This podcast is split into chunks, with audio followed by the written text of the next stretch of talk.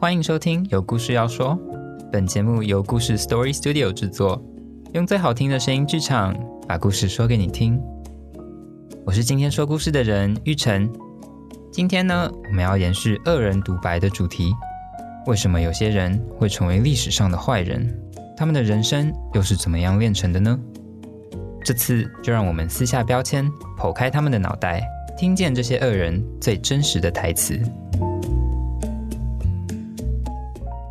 这次要说的故事是美国恶名昭彰的鸳鸯大盗邦尼与克莱德。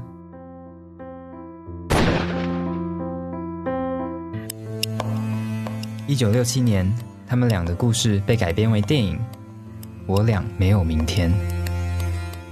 大荧幕上的他们是渴望美好生活的侠盗罗宾汉，对现实反骨挑衅，对于彼此迷恋又自信，亡命天涯的浪漫情侣，最终被警方残酷的射杀。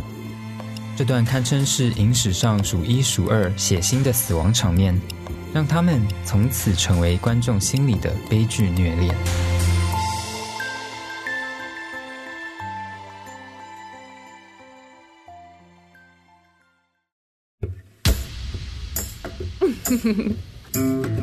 他叫邦尼，一九一零年出生在德州的一个小镇。四岁时，父亲去世后，举家搬到了达拉斯。他的身材娇小，一百五十公分，四十公斤左右而已。从小，邦尼就是一个聪明漂亮的孩子，功课很好，对诗歌与文学的创作还有浓厚的兴趣。他曾经期待自己能够成为一名演员，但现实并不如意。于是他厌倦了生活，渴望更多的东西。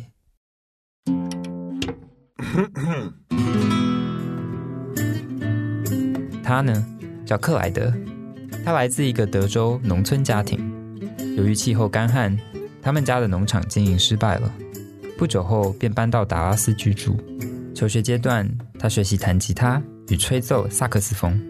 他梦想自己可以成为一位音乐家。因为他讨厌贫困，企图闯出一番名号。邦尼与克莱德就这样在一九三零年相遇了，很快的陷入了爱河。邦尼与克莱德这两个名字从此再也分不开。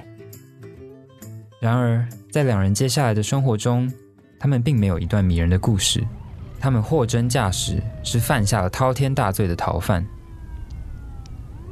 这对亡命鸳鸯在一九三四年当街伏法时，可是被指控犯下了数十起汽车盗窃、抢劫和入室行窃的罪行，以及至少十三起谋杀案。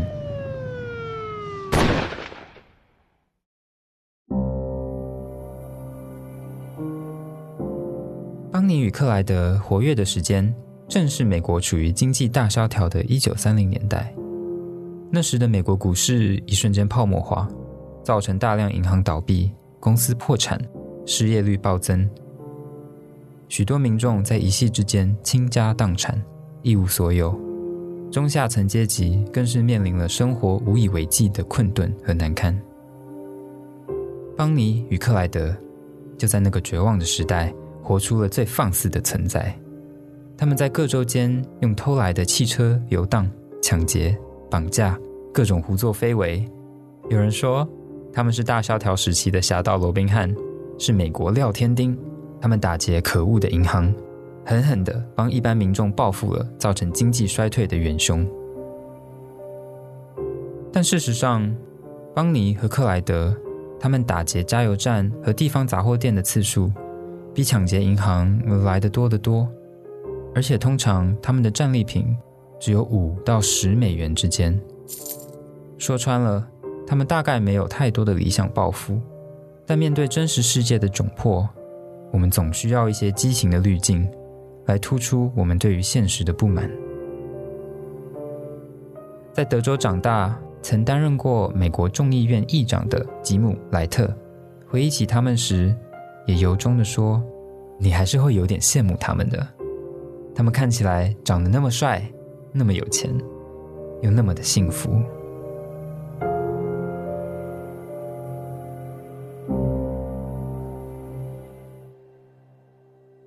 邦尼从小对文学的才华和热情，也在此时发挥了柔焦的效果。邦尼在学时就曾经获得写作比赛的奖项，而写作的这项嗜好，并没有因为他亡命天涯而割舍。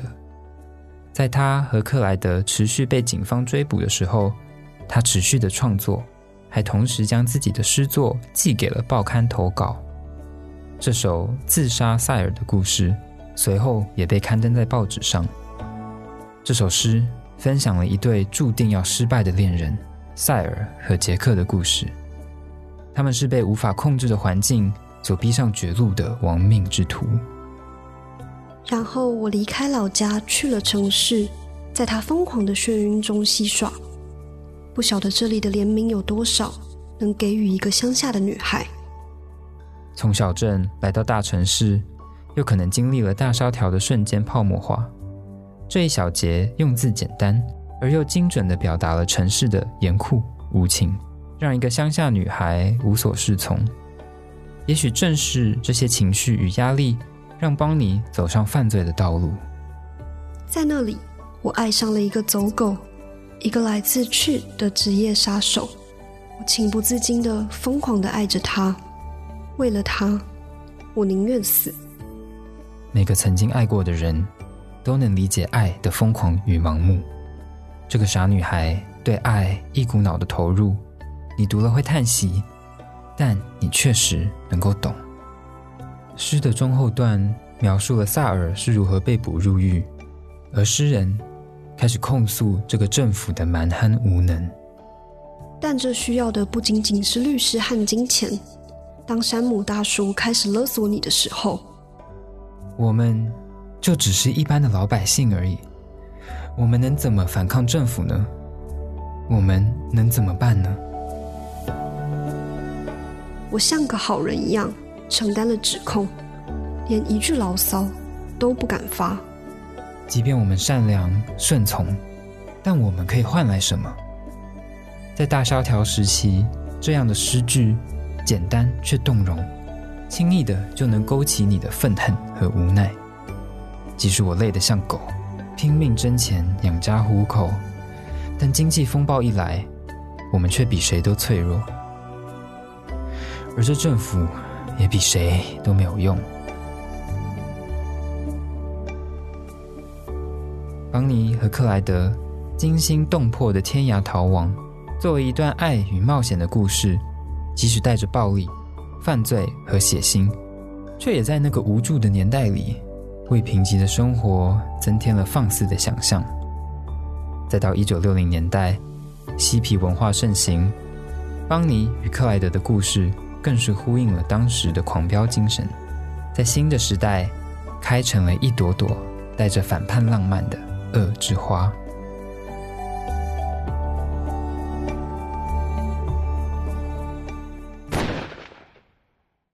总有一天，他们会一起堕落，他们会把他们埋在一起。对一些人来说，这将是悲伤的；对法律而言，则是宽慰的。对邦尼与克莱德来说，只是死亡。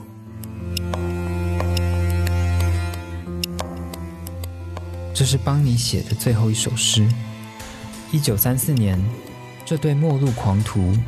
最后，在警方大型围捕、枪林弹雨中，轰轰烈烈的死去了。他们的葬礼也是热闹非凡，前来致上鲜花的人潮络绎不绝，登载他们被捕过程的死讯新闻，更让报纸的销售量急剧飙升。只是，尽管邦尼期待能与克莱德死后合葬，但邦尼的母亲却不希望他与克莱德再有关系。将他的女儿埋葬了在另外一个墓地，克莱德则被埋葬在他家人旁的墓穴，墓碑上刻着“走了，但没有被遗忘”。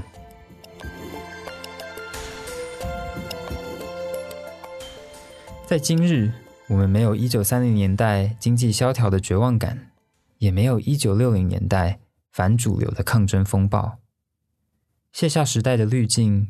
邦尼与克莱德的故事你会如何看待呢？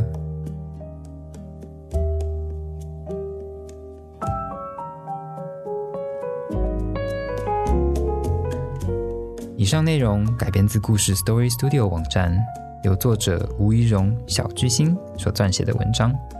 你一步我一步在最绝望的时代活出最放肆的存在。鸳鸯大道邦尼与克莱德。